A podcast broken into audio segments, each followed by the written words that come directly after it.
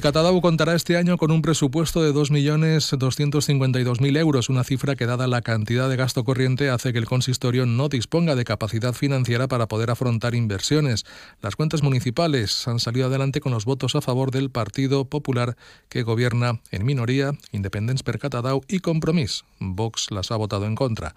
El alcalde de Catadau, José Escudera, ha manifestado que se va a trabajar para poder aumentar los ingresos del consistorio. Mientras tanto, las inversiones que se lleven a cabo serán las que se puedan gestionar con subvenciones de la Diputación. Entre las prioridades, actuar en la Ronda Sur, instalar un nuevo colector, un parque juvenil o construir un pabellón cubierto. Escuchamos a José Escuder, alcalde de Catadau. Els ingressos que tenim actualment són molt fluixos en comparativa al gasto que s'ha vingut fent. Entonces tindrem que reduir gastos i tindrem que buscar nous ingressos. Per tot el que siga inversió nostra va fer coses vindrà de subvencions, que són tres prioritats. La primera és la Ronda Sur, que volem a fer-la sí o sí. Un col·lector, tenim dos punts molt inundables, molt perillosos en el poble, fer un parc juvenil, l'altre gran d'això és fer un pabelló cobert.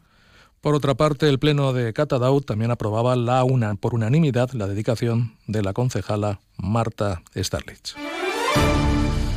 Y nos vamos hasta el